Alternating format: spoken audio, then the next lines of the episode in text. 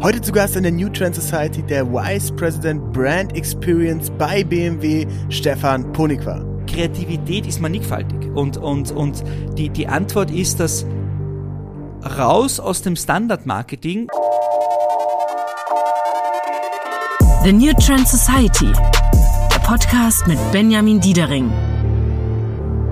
Hey Leute, willkommen zu einer neuen Folge The New Trend Society.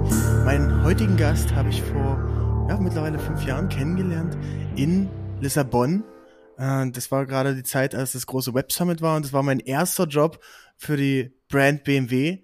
Er ist mittlerweile da auch richtig krass im Game und ist Vice President Brand Experience, was man denn da genau macht und äh, wie man denn so einen großen Tanker wie BMW schifft, was er für heftige Ideen reinbringt, äh, was sie mit Coachella umgesetzt haben, was jetzt im nächsten Jahr kommt. Darüber wollen wir heute sprechen. Herzlich willkommen, Stefan Ponigwa. Habe die Ehre, Servus. Hi Freut Stefan. Mich. Wir sind heute hier in der BMW-Welt, quasi im Headquarter von BMW am Olympiapark in München. Und ich habe auch gerade mit Entsetzen feststellen müssen, dass es fünf Jahre her ist, dass wir am Web Summit gerockt haben. krass, echt krass. Ich weiß noch genau, als ich es zum ersten Mal gesehen habe, da waren wir, äh, das, das war immer so, oh, da ist der Chef und hier. Und dann waren wir einmal, ähm, waren wir beide die ersten beim Frühstück. Am ähm, zweiten Eventtag war das, du warst früh um sechs. Ähm, du warst schon da und ich war, äh, ich, ich bin gerade reingekommen und hast gesagt, du bist doch der Benjamin, ich habe das Gefühl, dass wir jetzt äh, in nächster Zeit mehr zusammen machen werden. Und äh, das hat sich bewahrheitet, ne? Das, war, das war so eine, eine Aufbruchstimmung damals auch, wo mhm. ich dann neu in die Funktion gekommen bin. Äh, und du warst für mich auch der Inbegriff von ähm, neuer, moderner Art und Weise zu kommunizieren, ähm, insbesondere in, im, im, im Social-Bereich als, als Videographer. Und, und es hat auch in der ersten Sekunde, ehrlich gesagt, bei uns Klick gemacht, einfach vom, vom Persönlichen her. Äh, und äh, ich habe bis dato, bis dato dich nur am Papier gekannt, ähm, vom Namen her und vor Ort äh, mit, dem, mit der Aktion mit Meute gemeinsam mit der Marching Band in Lissabon beim Web Summit, glaube ich, hat es dann dreimal Klick gemacht. Ja, stimmt. Also die Situation war die folgende. Mein, mein Briefing war damals, ich sollte ähm, den Messestand fotografieren und der war auch cool gemacht und so, aber ist eben ein, ein Messestand, ne? Der, da kann man jetzt nicht so viel äh, krasses machen. Doch da, äh, das war glaube ich auch eure erste Zusammenarbeit mit mit Pacific, mhm. ähm, Pacific Connects, äh, super Agentur aus äh, aus München und die haben gesagt, okay, um diesen Messestand zu aktivieren und um da Leute hinzubringen und zu zeigen, hey, es geht nicht nur um äh, ein paar schicke Autos, ähm, haben die diese Band Meute, diese Blaskapellen Marching Band äh, geholt und die haben einfach ein kleines Konzert da gespielt. Das war bahnbrechend damals? Ja, ich glaube, also damals hat man es Flashmob in Reinkultur nennen dürfen, weil plötzlich eben da 5000 Leute auf dem freien Platz äh, vor der Konferenzhalle äh, aktiv mitgetanzt haben und die ganze Meute Marching Band hat den ganzen Platz einfach in sich eingenommen. Das war einfach wirklich Gänsehaut für eine halbe Stunde. Ja. Und äh, Stefan, wie bist du überhaupt da hingekommen, wo du jetzt bist? So, ähm, man, man hört ja ein bisschen raus, du bist, bist Österreicher, aber wie war dein Werdegang und wie kommt man denn äh, mit so einem doch großen Konzern äh, dahin, wo du jetzt bist? Äh, also alles andere als geplant. Ähm, als gebürtiger Wiener brav in Wien zur Schule gegangen und studiert. Und dann wollte ich noch unbedingt in der Automobilindustrie ein Praktikum machen, bevor es dann in die große weite Welt geht. Und dann war halt Deutschland und die deutsche Premium-Automobilindustrie ähm, ein, ein guter Anlauf. Und bei BMW war ein interessantes Angebot damals in einer Inhouse-Agentur. Äh, und diese Inhouse-Agentur hat klassisch einen Kreativen gehabt, einen Reinzeichner, einen Kontakter etc. Und da hatte ich Praktikum gemacht und für mich war klar, nach sechs Monaten Praktikum, super, hat man was im Lebenslauf stehen. Und dann hatte ich eigentlich schon auch gebucht gehabt mit zwei Freunden das Around-the-World-Ticket, nochmal sechs Monate in Neuseeland starten wir durch und fliegen um die Welt. Aber plötzlich, ich werde es nie vergessen, kurz vor Weihnachten, vor dem Ende des Praktikums, äh, äh, aus dem Nichts kam ein Angebot für ein Jahr befristet damals, äh, ein Angebot für äh, ähm, Festanstellungsvertrag, aber auf ein Jahr befristet. Gut, es war 2004, wenn man mhm. dachte, ähm, komm, mach's das mal, dann hast du was im, im Lebenslauf stehen. Äh, äh, enttäuschende Absage des Around the World Tickets und das eine Jahr gemacht. Und dann kam eins auf den anderen und es kam immer wieder ein Angebot und dann eine Festanstellung und, und jetzt sind's aber es war immer auch im Marketingbereich bei BMW? Das war immer im Marketing, in unterschiedlichen Konstellationen, mal mehr strategisch, mal mhm. mehr operativ, äh, mal mehr in, im, im, in der, in der, in der, im Markenerlebnis, im Event, mal mehr in der klassischen Kommunikation. Also ich bin äh, im Marketing alles durchlaufen und mittlerweile eben in der Gesamtverantwortung fürs, äh, fürs globale Marketing. Wahnsinn. Das ja, macht riesen Spaß, hätte ich mir auch nie gedacht. Ähm, und ich durfte jetzt schon viel von, von der Welt sehen, dank BMW. Ähm, äh, nicht nur inhaltlich, sondern auch ähm, ähm, regional und freue mich riesig drauf, weil einfach die Art und Weise, wie wir jetzt transformativ die Marke BMW in die Zukunft katapultieren dürfen ähm, und die Verantwortung, die ich da mit meinem Team tragen darf, ist großartig. Okay, Stefan, wir sind eigentlich schon mittendrin, aber ich will trotzdem gerne einmal äh, die drei New Trend äh, Shorties ähm, mit dir mit dir abklären, dass die Leute wissen, wo was ist das für ein Typen. Ein bisschen Gefühl hat man schon bekommen. Und zwar sind das drei kurze Fragen. Die erste Frage ist: Welchen Trend in der Vergangenheit fandst du richtig gut? definiere Vergangenheit. Wenn ich auf meine, jetzt zurückgehen das darf egal, auf, meine, kann, auf meine wirkliche kann, Kindheit. Kann ein Jahr sein, kann auch 200 Jahre sein. Wenn es wirklich, wenn ich ganz weit zurückgehe, ist, dem ich sehr nachtrauere, weil es nicht mehr opportun ist, großartig zu verwenden ist. Als ich bin ein Balljunge. Ich bin aufgewachsen mhm. mit im Tennis, Fußball und alles, was irgendeinen runden Ball hat, renne ich hinterher. Und ich war immer der äh, mit Schweißbändern am Handgelenk und, und das Stirnband. ja. Und heutzutage kriegst halt die blöden Kommentare, wenn du mit Schweißband oder mit Stirnband herumläufst. Ähm, aber die liebe ich bis heute noch. Ein paar habe ich noch. Äh, richtig, richtig rustikal und legendär. Ähm, und da finde ich, könnte auch wieder gerne ein das, das ausbrechen. Ne? Also Benjamin, wenn du äh, die BDX Stirnbänder und Schweißbänder machst, ich bin dein erster Kunde. Das, das kann tatsächlich sehr, sehr gut sein, dass diese 2000er kommen ja gerade extrem wieder. Ne? Britney Spears damals so, ich denke da immer an Paris Hilton, The Simple Life, wie die rumgelaufen sind mit so engen Klamotten und Glitzer und so überall. Und das ist ja auch das, ähm, äh, als das der, der, der Track Call on Me da, äh, war. Und da hat man ja auch genau diese Stirnbänder und Exakt. Und, und, äh, und, und Schweißbänder. Also ich sehe da auch große Hoffnung, dass man da wieder was machen darf und kann und soll. Und äh, du darfst da gerne Pacemaker okay. äh, sein und äh, Early Adapter. Sehr gut. ähm, was war denn ein Trend, auf den man hätte verzichten können? Äh, da gehe ich jetzt auch wieder weit zurück. Ähm, in meinem Fall auch ähm, unter Anführungszeichen Leidtragender die ganze Piercing-Welle. Mhm. Äh, hätte man sich sparen können. äh, ich selber war da auch voll mit dabei äh, und nicht nur auf Du warst da mit dabei? Ja, ja. Was, was hast du denn für ein Piercing? Ich hatte zweimal Doppelsticht Augenbraune links. Wirklich? Also wenn du genau schaust, siehst du. Gibt's davon auch Fotos? Ja klar. Okay. Klar, aber du wirst mich nicht erkennen, weil das, das war mit, das war mit Dreadlocks und mit Augen, äh, Augenbrauenpiercing. Okay, also vielleicht kann ich äh, Stefan überreden, dann äh, schaut mal auf unserem Instagram-Kanal, äh, Stefan Ponikwa äh, nein, nein, da ist nichts, vorbei. Vielleicht gibt's, äh, vielleicht wird da eins gepostet. Mal gucken. nein, nein, nein, auf keinen Fall. auf keinen Fall. Ich, zeig, ich zeig's dir gerne mal abseits. Okay. Und ähm, dritte Frage, äh, Stefan, ähm, was ist denn, abgesehen von BMW, deine Lieblingsbrand? Würde, ähm, da gehe ich jetzt ganz klar im beruflichen Kontext, wo ich den größten Respekt habe, sind zwei Brands, eine schon lange etabliert, ähm, Red Bull, mhm. nicht nur weil ich Old, äh, Österreicher bin und es ein Nationalstolz ist, äh, dass wir Red Bull aus dem kleinen Land in die große weite Welt tragen, sondern weil es einfach wirklich ein so krasse Marketing, Storytelling Institution geworden ist und das nicht nur in einer Fieberkurve über ein paar Jahre, sondern mittlerweile so nachhaltig, Mitte der 80er Jahre begonnen und heute noch, also was heißt noch, immer noch eine Institution weltweit und eine Marke, die einzig und allein über Storytelling groß geworden ist. Siehst du Ähnlichkeiten dann auch oder oder machst du dein Marketing, baust du das auch so auf? Weil ähm, was ich von von Red Bull gelernt habe, ist ja von uns auch ein, ein Partner oder auch ein Kunde von uns und ähm, vielleicht für unsere Zuhörerinnen und Zuhörer, die, die machen es ja so, die gehen zum Beispiel, also ein, ein, ein Part der Strategy ist, du gehst ähm, in die Unis rein, also an die Studenten und sponsorst da die ganzen Studentenpartys, ne? Mhm. Ähm, überall Red Bull, äh, Wodka Red Bull und so weiter, viel, viel Party wird gesponsert dass die Leute in der Jugend eben viele gute Erlebnisse mit der Brand haben. Und wenn die dann später, vielleicht so zehn Jahre später, ähm, mal vielleicht eine eigene kleine Firma haben oder irgendwo arbeiten und da als High-Performer unterwegs sein wollen, dass sie dann die guten Erlebnisse im Hinterkopf haben und sagen, ey, Mensch, es wäre ja nicht schlecht, wenn ich vielleicht ein paar Red Bull im, im Büro stehen habe ähm, und da ähm, oder, oder hin und wieder auch mal eins trinke. Ähm, geht ihr auch so langfristig an das Marketing ran bei euch, bei BMW?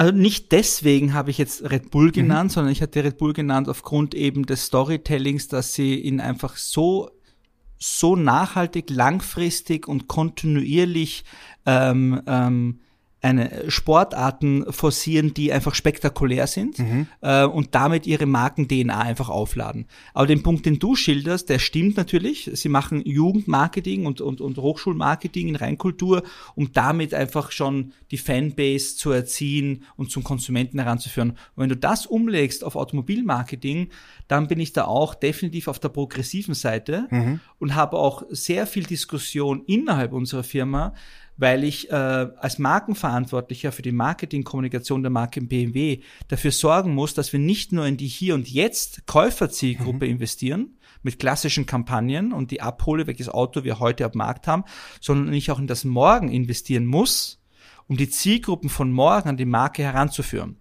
Da habe ich jetzt natürlich jetzt andere äh, Techniken als ein Red Bull, in, äh, um in die Hochschule reinzugehen oder in die, ähm, in die Unis. Aber vom Prinzip her hast du recht, ähm, ist es das gleiche Prinzip, nämlich in die Zielgruppe von morgen äh, zu investieren. Und die kommt man nicht mehr ran über das klassische Statussymbol jetzt in Bezug auf BMW, eine Premium-Automobilmarke, äh, dass du das Fahrzeug ähm, äh, besitzt und damit einen gewissen Status ausstrahlst, sondern du, es bedarf jetzt anderer Mechaniken und anderer Incentivierungen, damit die Marke auch als relevant angenommen wird.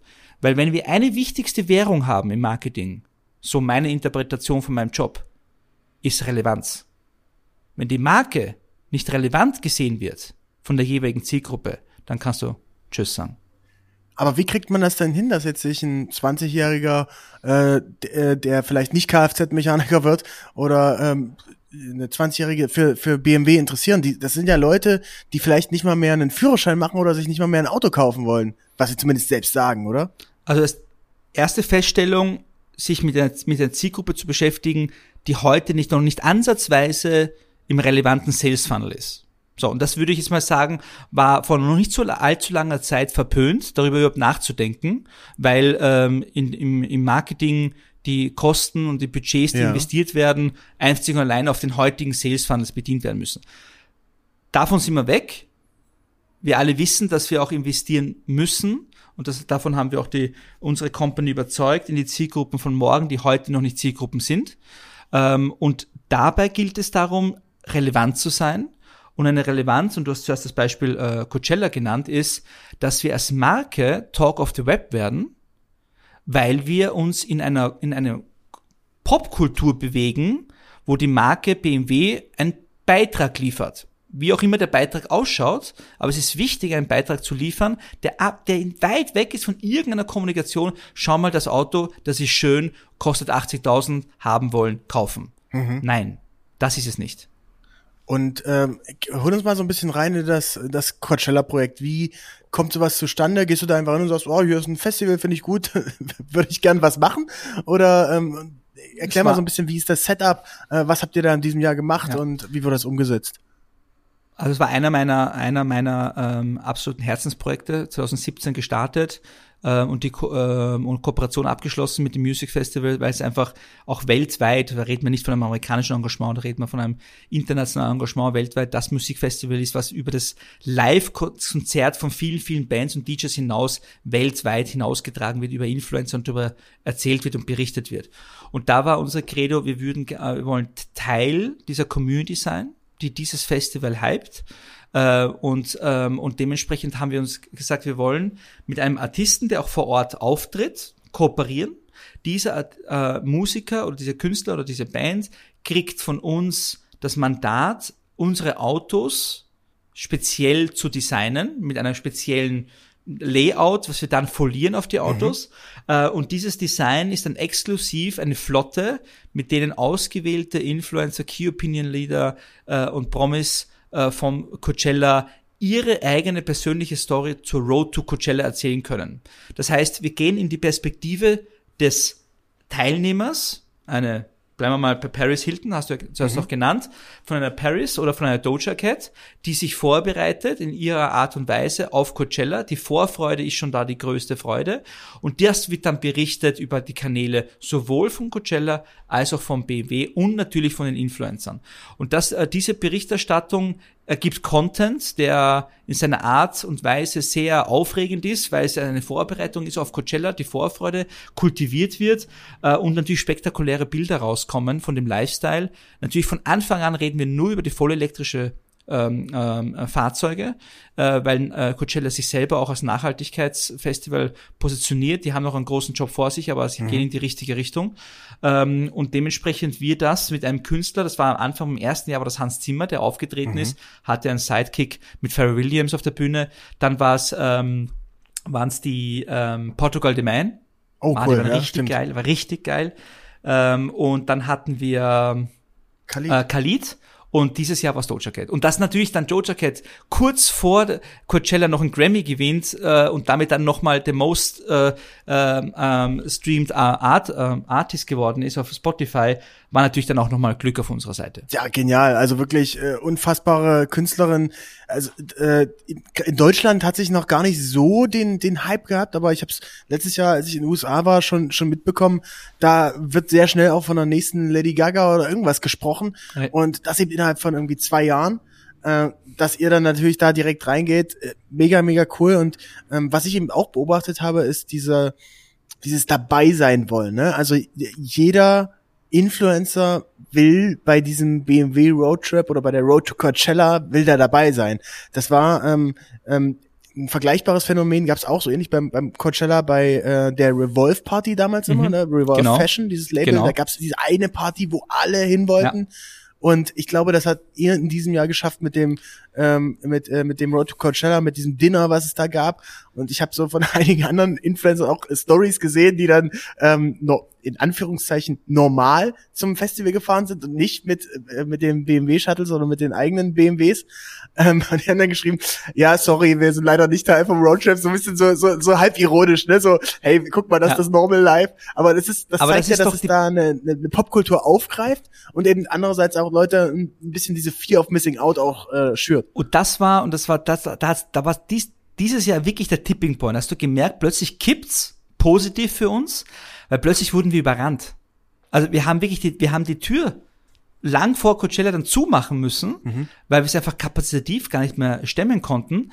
Und es ging, äh, es ging gar nicht mehr um irgendwelche Verhandlungen, sondern es ging nur noch um dabei sein und natürlich auch, wir haben eine, eine, eine sehr, sehr gute, ähm, ein sehr gutes Instrumentarium, dass wir natürlich äh, auch Tickets haben, die sehr exklusiven Zugang bieten, auch Backstage etc. Und die Keys sind nicht erwerblich, die kriegst du nicht. Äh, das ist Part unseres Deals äh, mit dem Coachella Festival.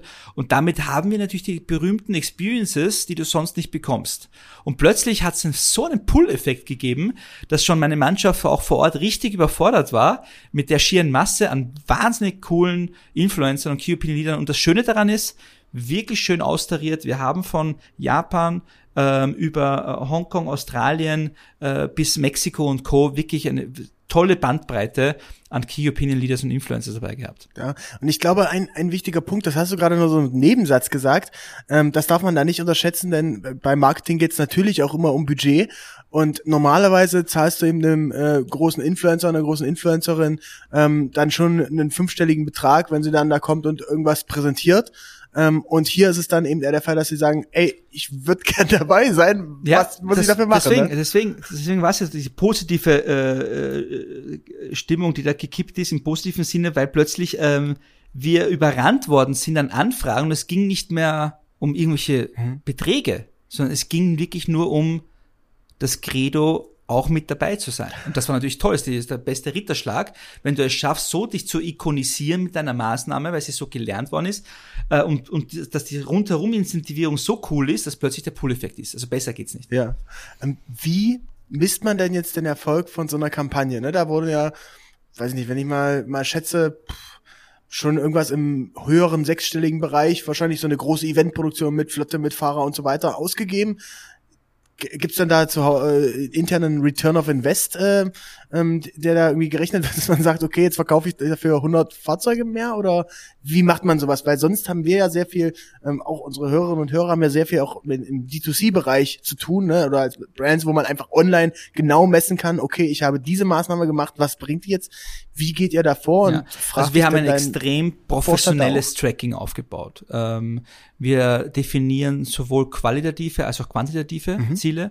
Ich gebe dir ein Beispiel. Auf der quantitativen Seite sind natürlich die allerersten und einfachsten Kennzahlen sind, sind die Reach-Zahlen ähm, und die Engagement-Zahlen. Sehr, sehr, sehr relevant. Was wir dann auch filtern ist ähm, der Content von den Key Opinion Leadern und Influencern wie oft wurde der dann auf deren Kanälen, auf deren Third-Party-Kanälen von anderen Influencern dann weiter geshared.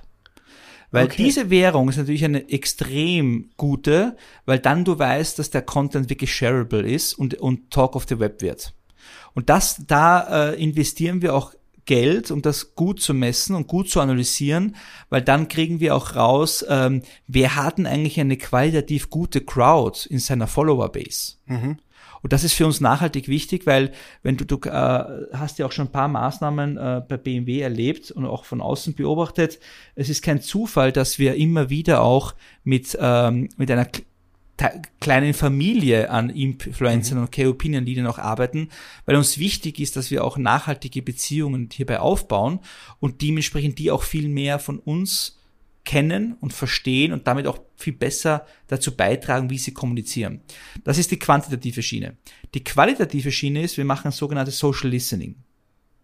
Wir äh, werten dann aus über die Kommentare, ähm, über die gesamte Noise ähm, mhm. im Netz, ähm, welche relevanten Attribute der Kommunikation von BMW hier wahrgenommen werden. Also kommt dann raus, dass wir empathisch sind, dass wir innovativ sind, äh, dass wir kühl sind oder dynamisch sind und diese Attribute messen wir. Und dann kriegen wir eine Spinne raus an Attributen, die dann sagt, diese Maßnahme hat eingezahlt, dass die Wahrnehmung von BMW überproportional in Innovation eingezahlt hat oder in, in, in, in, in positive Elemente wie Emotion zur Freude ja?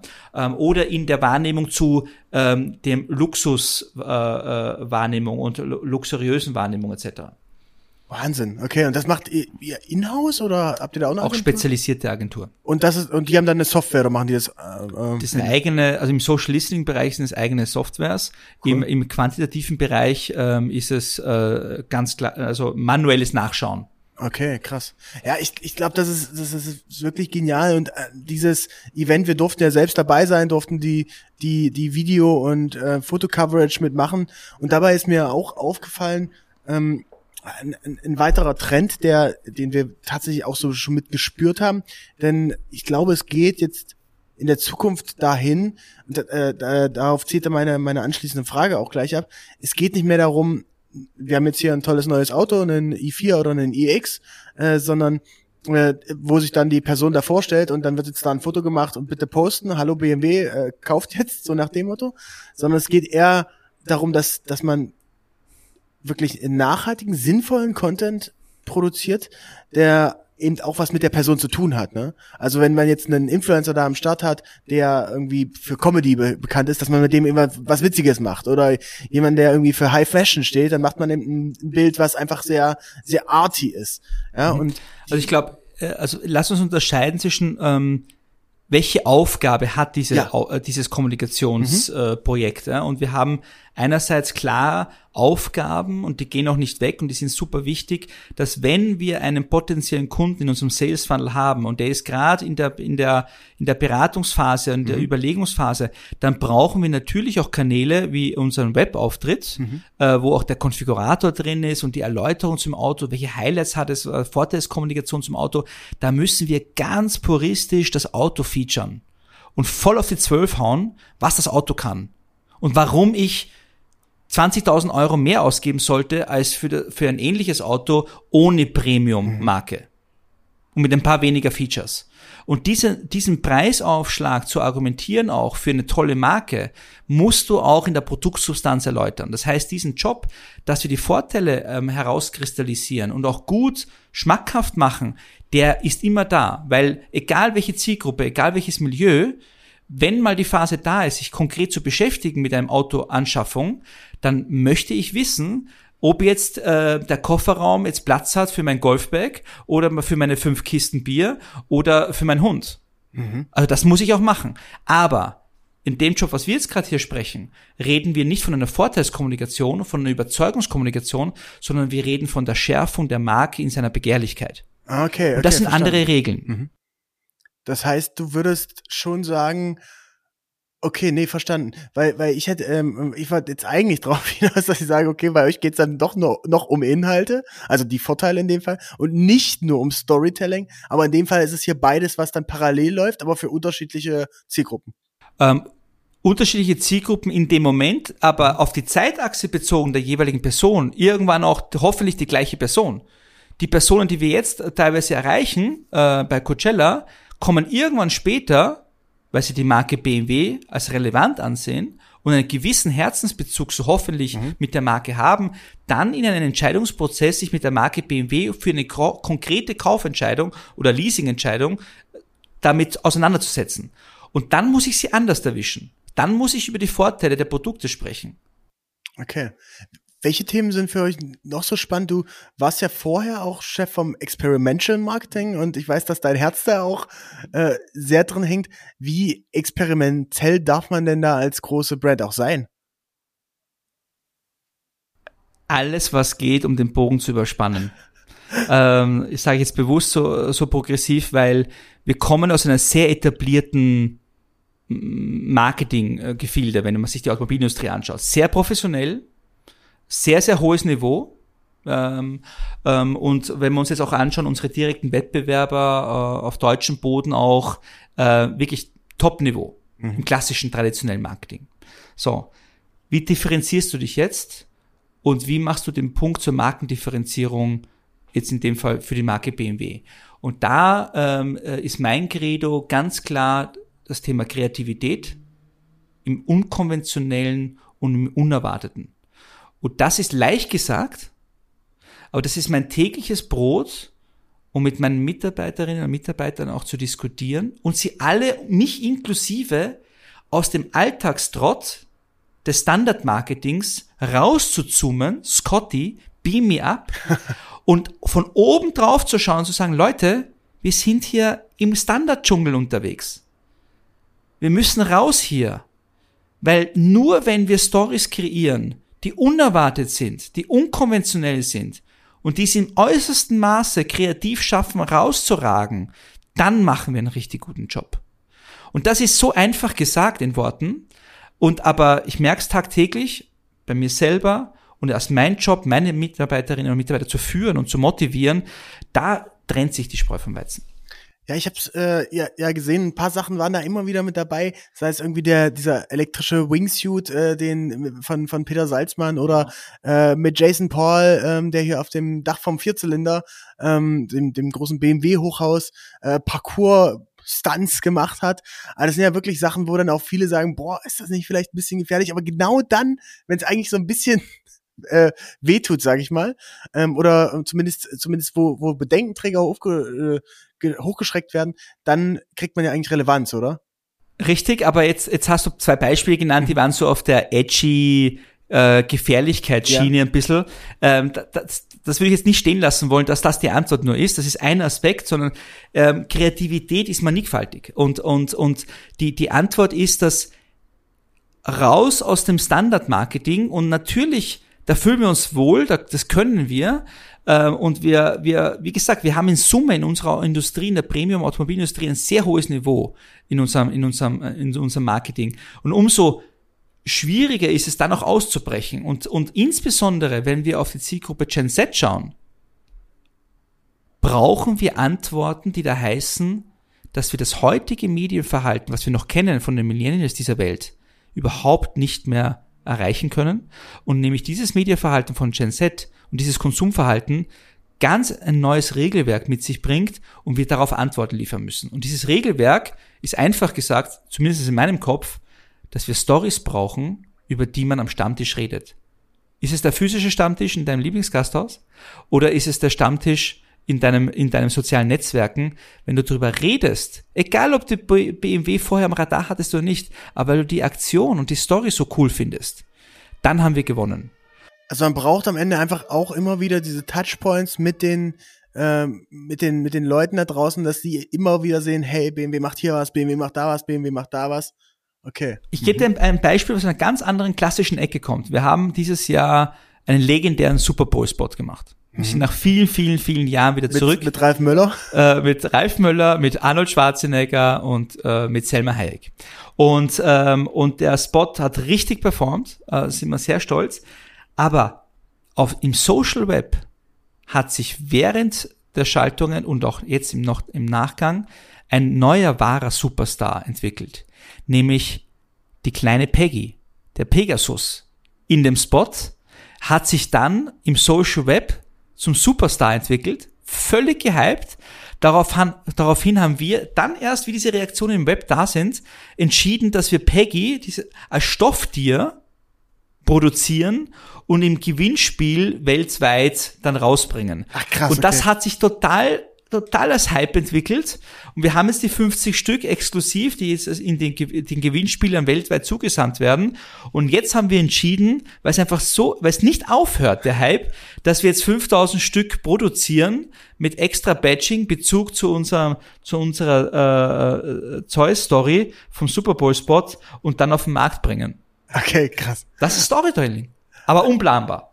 Ähm, ein, äh, die, um es in Kontext zu setzen, diese Peggy, das war dann ein, ein Tier, ein, wie so ein Mini-Pferd mit Flügel, ne? Genau. Also. Ein Mini-Pferd mit Flügel. Ähm, ich kann es dir nachher hier zeigen im Büro. ähm, und das wurde plötzlich halt im, im, im Web so gehypt und äh, hat so viel, äh, so viel ähm, äh, Love äh, äh, erzeugt, dass die Leute ausgezuckt sind. Und daraufhin haben wir entschieden, das zu produzieren und am Anfang als Gewinnspiel und, und jetzt im nächsten Schritt äh, werden wir es auch in den Online-Shop bringen. Genial, genial. Welche Themen sind denn noch so Turfs, wo du sagst, Mensch, da würde ich eigentlich gern mal reingehen, aber das haben wir bisher noch nicht so geschafft oder vielleicht war es irgendwie noch nicht accessible oder hat noch nicht gepasst. Ich weiß, Musik seid ihr jetzt am Start, Festivals seid ihr am Start, ihr seid im E-Sport am Start, ihr seid im ähm, Motorsport am Start, im Extremsport, ihr seid im äh, BMW Golf am Start. Also es ne, gibt eine ne ganze Menge Bereiche, aber gibt es vielleicht irgendwas, wo du sagst, Mensch, wenn ich jetzt, wenn mir jetzt ähm, er, er Zipse mal noch 20 Millionen Euro Budget mehr geben würde, dann würde ich vielleicht in den Bereich noch reingehen?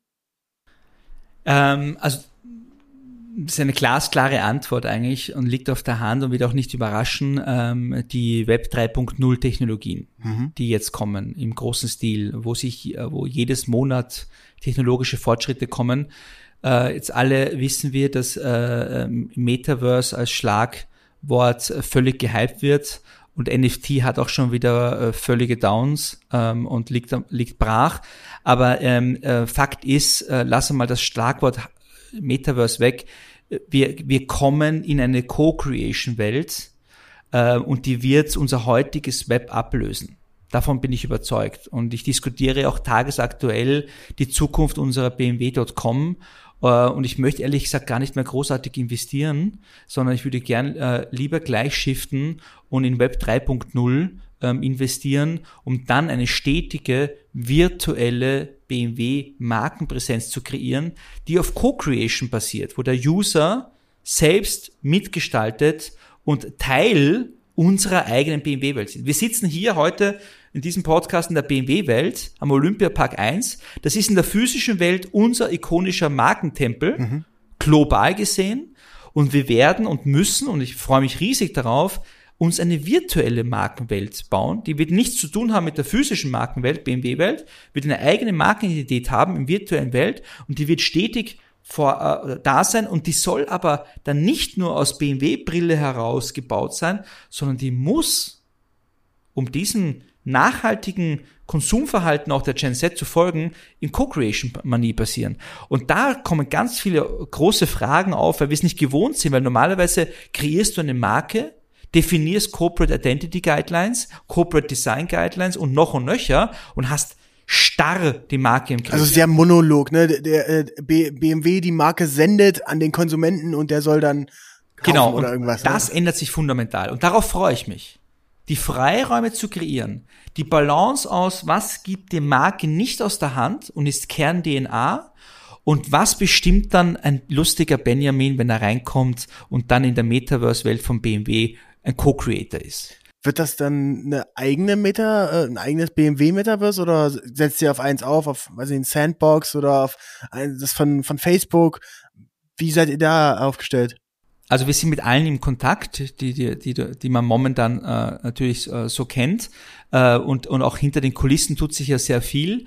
Äh, wir, wir beobachten den Markt äh, und sprechen auch mit den einzelnen Playern. Äh, und ich würde mal sagen, um nicht zu viel zu verraten, weil ich möchte da noch auch ein bisschen den Wettbewerbsvorteil nutzen, wir werden eine duale Strategie fahren. Okay. Und wann kann man damit rechnen? Noch in diesem Jahr. Noch in diesem Jahr, okay. Ich weiß, letztes Jahr zur IAA gab es ja so den ersten Aufschlag. Genau, wir haben gelernt. Coldplay, ne? Genau, wir haben unser eigenes Metaverse kreiert letztes Jahr im September als punktueller Eventaufschlag mhm. zur IAA mit einem äh, mit einem virtuellen Coldplay-Konzert und dann unserer Präsenz zur IAA mit unserem Vision Circular äh, und haben dann eine zweite Ausbaustufe zur CS gemacht Anfang diesen Jahres ähm, und wir sind jetzt gerade in der Konzeptionsphase, wie es weitergeht. Fakt ist, wir werden rausgehen aus einem punktuellen, eventgetriebenen Ansatz hin zu einer stetigen, nachhaltigen, virtuellen Präsenz der Marke BMW. Und darauf freue ich mich sehr. Okay, genial. Ich äh, bin, bin sehr, sehr gespannt und ich habe vor allem einen, einen Gedanken. Denn ähm, das Thema Statussymbol hast du vorhin ja mal angesprochen, weil es in den 80er, 90er, 2000er, auch noch 2010er Jahren das Auto eben war. Und ähm, jetzt ist meine These, dass es das auch zukünftig wieder werden kann, aber eben nicht in der realen Welt, sondern eben im Web 3.0. Wir sehen das jetzt noch bei, bei äh, NFTs, beim Board Elb Yacht Club zum Beispiel, ähm, äh, oder Metaverse, wo die Leute unterwegs sind, dass sie dann sich eben auch vor ihr virtuelles Haus, also für die Zuhörerinnen und Zuhörer, stellt euch vor, wie ihr seid im Computerspiel in Sims drin, du baust dir dein Haus da auf und dann steht eben vor deiner Haustür da auch wieder ein BMW oder du bist eben auch wieder ähm, da und fährst mit dem, dem Auto rum, hast besondere Accessoires, vielleicht eine Kleidung von Gucci oder von irgendjemandem, wo man sich einfach social differenzieren kann. Siehst du das auch so oder ähm, meinst du, ihr habt dann einfach ein ganz anderes Erlebnis? Eines, eine Seite möchte ich zustimmen, der anderen nicht. Also ich bleib mal bei der, bei der Kernaussage, dass in der neuen Welt die virtuelle Identität ein Statussymbol wird. Unterschreibe ich. Äh, das, was heute CryptoPunks geschafft hat, ja, ist ein Statussymbol. Mhm. Ganz klar. Und früher war es, ich sage jetzt mal blöd gesagt, die Rolex mhm. für eine Zielgruppe, Social Climber, um das zu zeigen gibt's heute noch, klar. Für die Gen Z ist, äh, wenn ich einen CryptoPunk herzeige und ich bin Besitzer. Ja, oder wenn ich Board API auch Club bin ja, und, und mein, mein eigenes Konterfei habe als Monkey. Ähm, das sind wir uns einig. Aufs Auto, auf die reale Welt bezogen, kommen wir aus einer Social Climber Welt, die es heute auch noch gibt, mit der auch wir heute ähm, äh, äh, gute, äh, gute Kunden haben, die aber ganz klar im Fokus haben, das Beste für mich, das Beste in der Welt für mich, auf mich bezogen. Das dreht sich für unsere Zielgruppen, über die wir hier diskutieren, die zukünftigen, die Gen Z, da geht es nicht nur um die eigene Bevorteilung und das, um das Ich-Bezogene, sondern da geht es auch darum, ganz klar zu sagen, das Beste für die Welt. Und das, was ich an Produkten oder Dienstleistungen konsum konsumiere, ähm, muss auch was Gutes für die Welt beitragen. Und deswegen auch ganz klar, sorry, den Ausflug musste mir gönnen in Richtung unserer Vision, äh, unserer Firma und unserer Marke BMW. Wir wollen voll zirkulär werden. Das ist unsere große Vision. Dahin geht die Reise. Also elektrischer Antrieb, schön und gut. Äh, also im Kopf tick in the box. Jetzt müssen wir nur noch schaffen, dass weltweit Ladeinfrastruktur da ist. Und dann haben wir die Transformation im Griff. Und es ist nur eine Frage der Geschwindigkeit der Ladeinfrastruktur, bis wir voll elektrisch unsere gesamte Flotte haben. Aber der Weg geht ganz klar in die Richtung. Ähm, und das ist auch in unserer Industrie ganz klar der Pfad. Ob das batteriebetriebene Elektromobilität ist, ob dann Brennstoffzelle, Wasserstoff etc., das ist alles noch technologisch weiterzuentwickeln. Aber wir reden von alternativer grüner ähm, Antriebsformation. Und darüber hinaus aber müssen wir es schaffen, dass das gesamte Auto zirkulär gedacht wird. Von der Materialbeschaffung über die Produktion bis hin zur Nutzung und Recyclingphase. Du nimmst mir hier meine meine Fragen vorweg. Ich ich hatte äh, so vor, ich hatte äh, ist ja super. Also das da sieht man, dass man sich ganz gut ergänzt. Ähm, du äh, du hast in einem anderen Podcast ähm, äh, gesagt, äh, ich glaube, wie ist der Shaping the Future, Shaping the New Tomorrow oder so? Ähm, äh, ein Podcast auf Englisch, den ich im Vorbe äh, den verlinke ich euch in den Show Notes, könnt ihr euch auch mit anhören, sehr interessant. Hast du gesagt, äh, drei Dinge, die ähm, wichtig sind für zukünftige, für die für die Autos der Zukunft. Ähm, das eine ist Thema der der der Umweltbezug, das zweite ist Best Integration of äh, Digital Digitalization und das dritte ist Circular Economy. Auf der äh, Circular Economy bist du ja schon eingegangen und ich glaube auch Umwelt kann man damit abhaken, aber wie kann man denn ähm, Best Integration of Digitalization ähm, im Fahrzeug verstehen? Weil mein Gefühl ist, egal in welches Auto ich steige, ähm, was jetzt nicht gerade 2022 released wurde, also wenn ich jetzt in ein Auto steige, ähm, Baujahr 2020 oder 2021, ist gefühlt in, in sehr, sehr vielen Brands äh, Technik von, also Digitaltechnik von 2015 oder 14 drin. Also fünf, sechs Jahre alt und dann denkst du, boah, eigentlich will ich doch nur, dass sich das Apple CarPlay automatisch verbindet und der automatisch sagt, wo ich hinfahre und ich will nicht dieses scheiß Navi nutzen, was, was so langsam funktioniert und so weiter. Wie funktioniert, wird das in der Zukunft funktionieren und was macht ihr dafür? Also um das, den Einstieg noch, diese drei äh, äh, Zutaten nochmal zu mhm. erläutern. Es ist elektrisch, klar. Es ist zirkulär, was ich gerade gesagt habe, dass wir Nachhaltigkeit in Zirkularität denken und, dann, und am Ende des Tages das voll recycelfähige Fahrzeug produzieren und wieder reproduzieren können. Und das dritte ist, ist eben das Thema, äh, diese Digital Experience. Ähm, und da auf die Frage beantwortend, da ist es so, äh, dass ganz klar dass, dass der, der neue Hygienefaktor sein muss, dass wir Hardware und Software entkoppeln. Und das Auto, was du fährst, wird permanent in der Software abgedatet.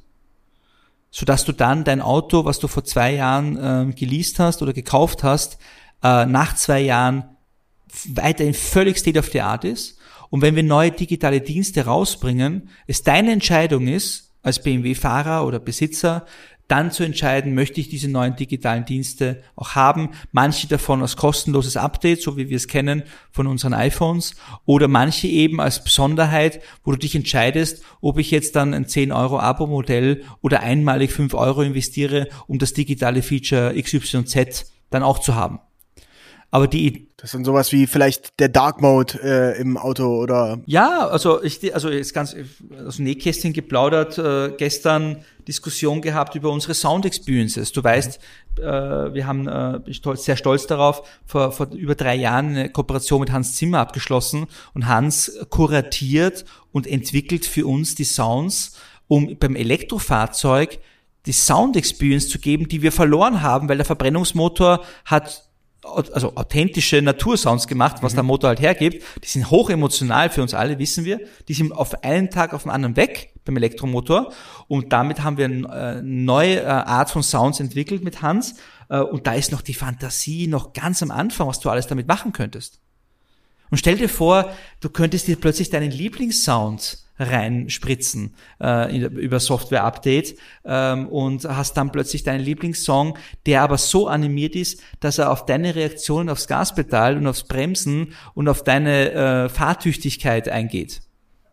Also kommt dann, äh, ich will, äh, ich will Spaß, ne, Deutsche Welle, äh, wenn ich aufs Gaspedal. Nein, Musik, Musik mit Geschmack.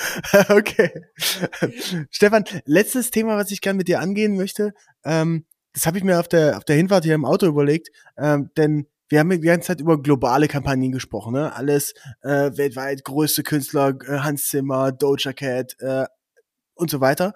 Ähm, ein weiterer Zukunftstrend ist ja hyperlokal, ne? dass man sagt, okay, was passiert in meiner Hood, was passiert in meinem Kiez, was passiert in meiner kleinen Stadt, was passiert in meinem, in meinem, ähm, ja, in meinem drumherum. Und äh, da war ja der, vor allem der BMW-Händler, oder das BMW Autohaus einfach dann immer auch ein wichtiger Touchpoint für euch und für eure Kunden. Wie schätzt du sowas denn in der Zukunft ein? Jetzt vielleicht gar nicht auf das Thema Autohaus bezogen, sondern könnt, könnt ihr euch oder wie macht ihr euch diesen Hyperlokaltrend zunutze? Gibt es da schon Ideen? Also, also ich stimme dir voll zu. Dieses Thema regionale Marketingkultivierung, nenne ich es mal, ist enorm wichtig, um als Marke am Puls der Zeit zu sein und nochmal Stichwort Relevanz mhm. äh, dabei zu haben. Ja? Und, und wenn wir uns anschauen, wie die Spielregeln einer, einer Society in Tokio ähm, aussehen versus in ähm, Austin versus in London versus in Wien, äh, dann muss man sehr wohl sehr stark darauf eingehen. Jetzt hast du aus einer globalen Markenführung heraus natürlich den Zielkonflikt, was gibst du vor um eine Markenidentität zu, zu, zu manifestieren und was lokalisierst du? Äh, und wir, kam, wir, wir kommen aus einer sehr starren, globalen Markenführung ähm, und wir drehen uns in Richtung, dass wir Lokalkolorit explizit forcieren. Ich bleib mal so allgemein, weil die Unterschiede sind dann sehr unterschiedlich, weil du hast Märkte, wo alles dann schon sehr über Social Media lokal mhm. getargetet ist. Gut, ein, einfach. Versus Märkte, wo du dann übers Live-Marketing kommen musst, wo dann die Events den Lokalkolorit sehr stark forcieren. Aber, aber grundsätzlich sind die BMW-Märkte oder das ist schon eingeteilt äh, nach Ländern alles, ne? Ja. ja. Wir haben Regionen, wir mhm. haben Region Europa, wir haben Region Amerika, also mit Nord- und Südamerika und, das, und Mittelamerika, alles in einer Region. Wir haben die Region Asien, exklusive China. Und wir haben China.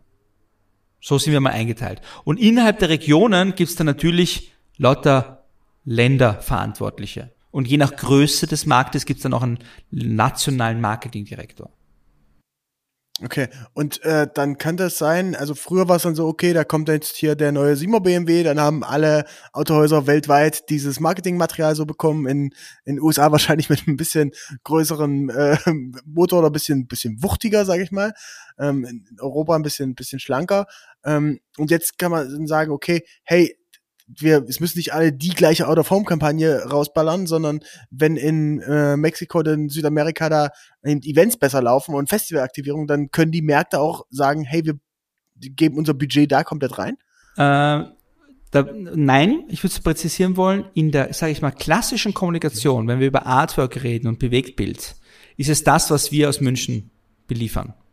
Und wenn es äh, spezifische Anforderungen gibt ähm, aus Ländern wie China, ganz klar, weil da muss man berücksichtigen auch, dann arbeiten wir das auch ein. Und dann gibt's noch eine Variante, ein ah, okay. der Kampagne. Aber wir wollen nicht mehr, weil da haben wir viel Geld verbraten in der Vergangenheit, dass lokal nochmal produziert wird. Im klassischen Kommunikationsmaterial. Also Bewegtbild, Artwork, Out-of-Home-Kampagnen etc. Das machen wir. Das Geld für lokale Maßnahmen, die lokal auch ausgestaltet werden müssen, ist dann im Live-Marketing-Bereich, also im Events dann brauchst du den Lokalkolorit, dann musst du in Middle East mit äh, Events arbeiten, äh, wo du dann auch äh, den Falken dabei hast, ich sage jetzt irgendwas, mhm. äh, und in Japan ähm, äh, mit äh, dem teuersten T-Set äh, Hersteller kooperierst. Ah, okay, ähm, okay. Äh, und das ist dann eher im Live-Marketing äh, zu Hause. Und natürlich im Social Web musst du mit lokalen Persönlichkeiten arbeiten. Da bringt es nicht, wenn du mit dem No-Name oder dem internationalen Kandidaten X arbeitest, da musst du mit Local Heroes arbeiten. Und da soll lokal noch investiert werden. Es wäre uns zu schade und deswegen haben wir da auch uns auch zusammengetan, dass wir nicht mehr das Geld ausgeben in den Märkten, um nochmal lokal ein anderes äh, schönes Kampagnenmotiv vom 9.7er zu produzieren. Macht voll Sinn, ja. Stefan, ich danke dir vielmals. Es äh, war, äh, ich, ich könnte tatsächlich noch stundenlang weitermachen. Ne? Ich habe so viele Themen. Eine Stunde rum oder was? Äh, ja, das, wir, wir, wir sind ganz gut rumgekommen.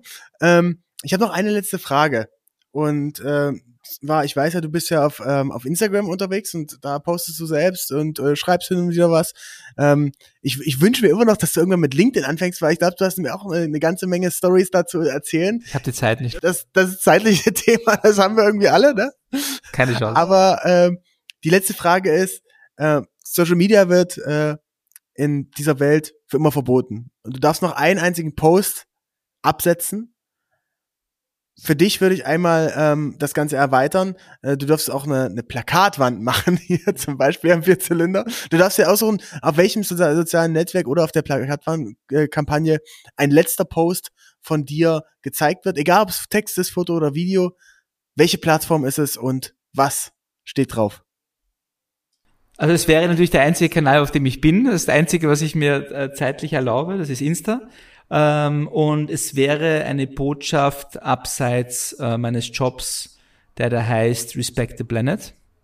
Ähm, und ich würde, wenn ich jetzt visuell denken darf, den Planet Erde abbilden ähm, und ähm, einen Fuß, der vermeintlich die Erde tritt äh, und den Fuß durchstreichen wollen. Cool. Vielen Dank. Sehr gerne, hat mir sehr viel Spaß gemacht, Benjamin. Und ähm, ja, wir plaudern abseits noch weiter. Genau, bis bald. Danke fürs Zuhören. Ciao, ciao. Ciao, ciao. Danke euch. Servus, Pfiat Baba.